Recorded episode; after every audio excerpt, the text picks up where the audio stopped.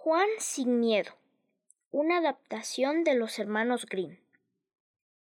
Había una vez un pequeño llamado Juan, que no tenía miedo de nada. Nunca había conocido el miedo. Él preguntaba a su padre Papá, ¿qué se siente cuando uno tiene miedo? ¿Es un cosquilleo? ¿Qué forma tiene? Tardo o temprano lo conocerás, le decía su padre. Juan creció y salió del pueblo en busca del miedo. Así llegó a una posada que no tenía camas libres.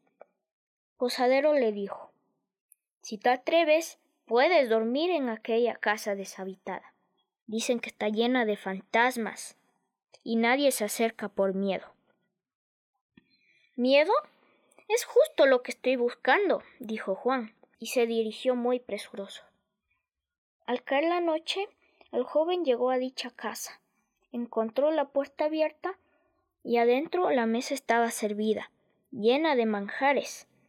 Se acostó en la cama y escuchó ruidos en el techo. Como Juan no conocía el miedo, gritó enojado Dejen dormir.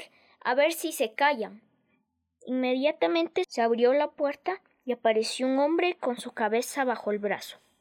Juan le dijo ¿Por qué sostienes así tu cabeza? Yo también quiero probarlo algún día. Luego en la puerta un esqueleto reía macabramente, haciendo unos bruscos movimientos. Juan, aplaudiendo, manifestó Bravo, bravo. me divierte verte bailar. Los espectros se fueron y Juan se sentía desilusionado por no saber lo que era el miedo. Al día siguiente Juan continuó su camino y dio con una casa en la que habitaban tres feroces gigantes.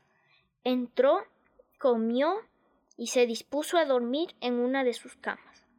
Los gigantes llegaron y muy enojados gritaron Despierta, intruso. ¿Qué haces aquí? Hola, amigos. sonrió Juan.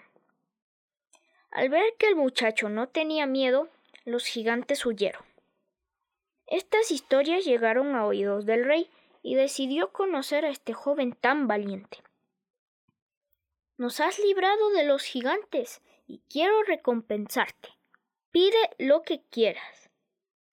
Cuando Juan conoció a la princesa, le dijo a su padre Deseo la mano de vuestra hija. El rey, pensando que no encontraría otro marido tan valiente para su hija, aprobó el pedido y la boda se realizó.